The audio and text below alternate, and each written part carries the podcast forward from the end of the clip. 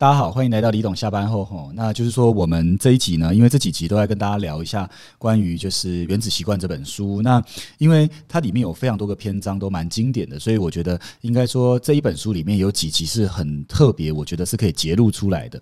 那因为上个礼拜跟大家聊到一个就是关于呃习惯这件事的养成，那需要有一个新的执行意向嘛，对不对？那我们这礼拜要进一步讲，可是当我们这个习惯刚开始养成的时候，我们可以如何去强化它？因为我们非常容易在生活中发现一件事，就是我们想做一件事，结果刚开始要做了，就也有执行意向了，然后有一个好的起头了，可是只有做到一半，发现怎样？我们好像三分钟热度，对我们有三分钟热度的倾向。那我们要避免有这种倾向，就变得说是我们可能要去理解，就是我们在养成一个好的习惯过程，我们要注意哪些事情。那这些事情呢？我讲一个这本书中有举一个例子，因为他就讲了一件事，就是我们如何让我们要养成的新习惯变成是难以抗拒的。哦，这听起来蛮厉害的。如何让你的新习惯变成难以抗拒的这件事情，我觉得它是一个蛮耐人寻味，而且会让人想知道的事情。然后他在书中就举一个例子，他说什么呢？在灰雁呢？就是灰雁这个物种，他就说，因为他们都会筑巢嘛，对，那筑巢后，它的小孩、它的卵、它的蛋就会在这个筑巢的巢里面，然后被孵化，然后就在里面生活，然后它就外面捕猎，然后把食物拿回来给孩子吃嘛，对。然后呢，因为它的蛋它是圆球状的嘛，那他就发现灰雁有一个习惯，因为它孵化出来的小孩，就是如果假设跳跳跳跳出了这个巢以外，灰雁就会习惯性的就是看着圆球状的这个概念，去把他的小孩的头叼回来。意思就是说，他看到圆形的东西，他会把它想象成这是那小孩的头。然后他看到圆形东西，会认为那是那个蛋，因为那个蛋有时候不小心，哎，风吹啊，或雨日晒，滚出滚出去了，他把它叼回来。所以他大脑会接受一种刺激，就是说，只要是圆的东西，就是他的小孩。尤其这个越圆越大的时候，他就觉得这个是一个他最特别的一个，可能是某一个儿子或某一个女儿。他们就有一次作为科学家做一个实验室，他就在那个槽的旁边放了一个球，然后颜色都很像它的蛋，然后很大颗。哇！结果这个灰雁就看到了球以后，就马上跑去把它叼回去它的巢里面放。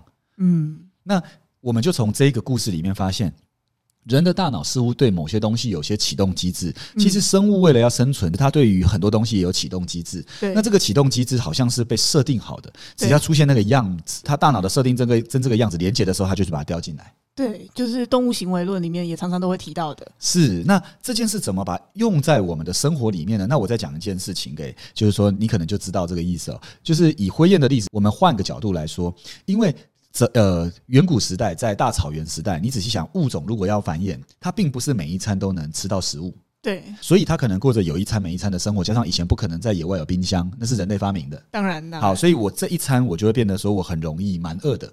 嗯，那我蛮饿的情况下，就会促使我在一旦有猎物出现的时候，我会尽可能的填饱，我一直可能是吃饱我一天整天或两天整天我所需的食物。对，所以人在天生对糖类、盐分，还有甚至脂肪这这些养分的摄取，那这些养分的摄取都有一个共同点，就是它有一个很高的卡路里。对，它可以避免在生存的时候你饥饿。结果演变到现在。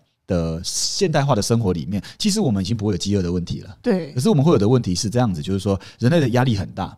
那所以为什么人会喜欢吃零食？因为零食有高盐、高糖，还有刚才说的高脂肪、卡路里。这些都很有很高的卡路里。那当你吃零食的时候，你会有一种你的饥饿被满足的感觉。嗯，那种饥饿被满足的感觉，就是一种生存释放压力的感觉。就可能人家说的好疗愈。对，所以以前吃食物叫做饥饿满足，现在的吃食物叫做放松满足。对，所以你仔细看，所以一看到食物的时候，人就出现了一个心理预期是什么？就是哎呦，我现在好像要放松了。嗯，你看到你桌上的那排零食，你看到你桌上那排吃的，你会发现，哎，好像好放松哦。可是你其实根本还没吃它。对。那这里进一步，我们又发现，人不只是一个有一些暗示或行为准则给你的时候，你会特别感到的有些行为被刺激，还有进一步，这些行为准则它进一步是这样子的：你实际上得到这个东西，跟你预期这个东西，哪一个给你的满足感比较强？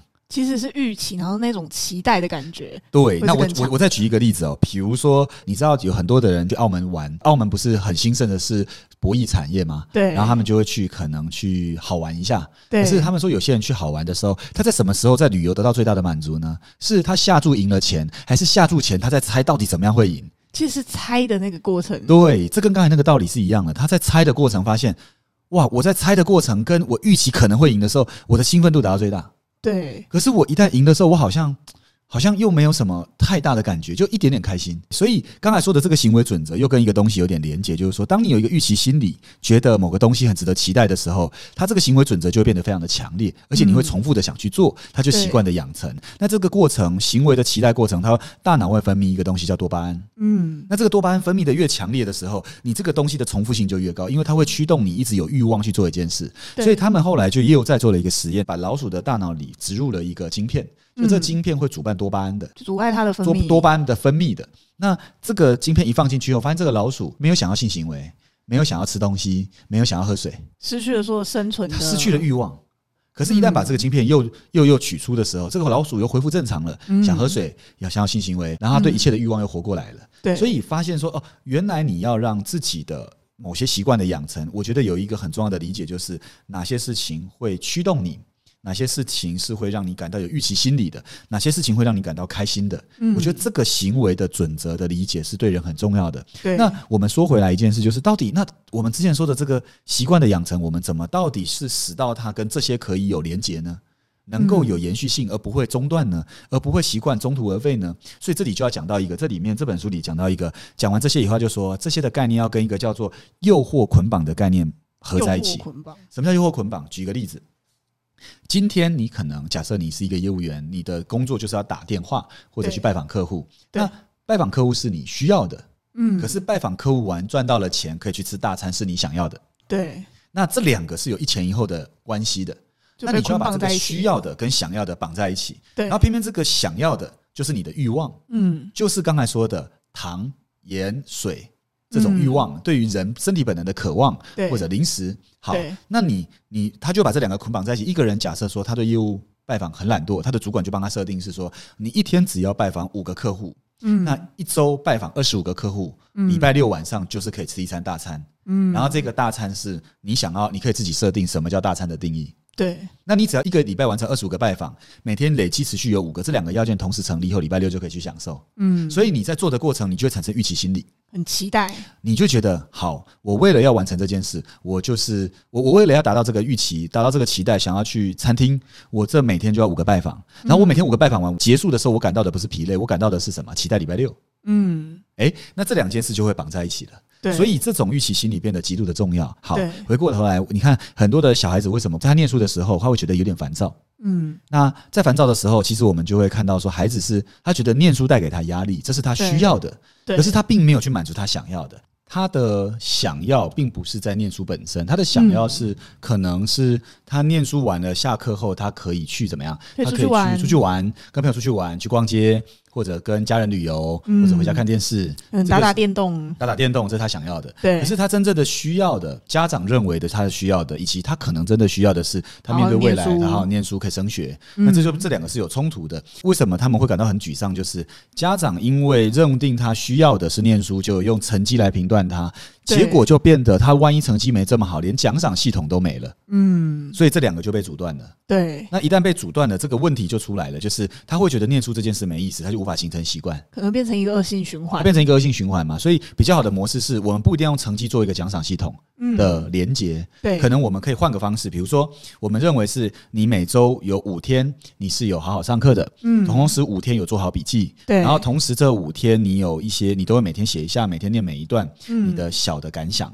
你只要做到这件事，先不论成绩好不好，嗯一个礼拜五天都有做到，这个月都有做到。来，我们一个月，我们可能可以家庭带你出去旅游一次，嗯，或者是你每周有做到，我就周末都是可以有一个时间是玩乐的、嗯打电动的，嗯或者是放松的。你想做什么，就是让你有一段时间是有自己空间的。对，那这两件事一旦连接，小孩对于念书的反反抗感，或者是基于成绩的好坏之中间产生的不好的这种反抗感，我觉得会下降。对对那，确实，就是这个，就好像是因为你有跟我们说，我们诊所的医生，对啊，因为我们有一个医生是特别受小孩子喜欢的嘛。对，真的那，像马医生，每次小孩子来就指定说我要马医生，对啊，我很喜欢马医生。那马医生给孩子的感觉就非常好。你说只要小孩进到诊所，那你说嗯马医生都会怎么跟他说？其实马医生都会跟小朋友讲说，那等一下你要乖乖听医生叔叔的话，那我会给你一个小礼物。哦，所以小孩子一开始进来的心情本来是害怕的，对。因为听到那个牙齿要钻的声音，他就开始恐惧了。对。可是没想到这个钻的声音后来竟然被转化了，是他有一个预期心理是什么？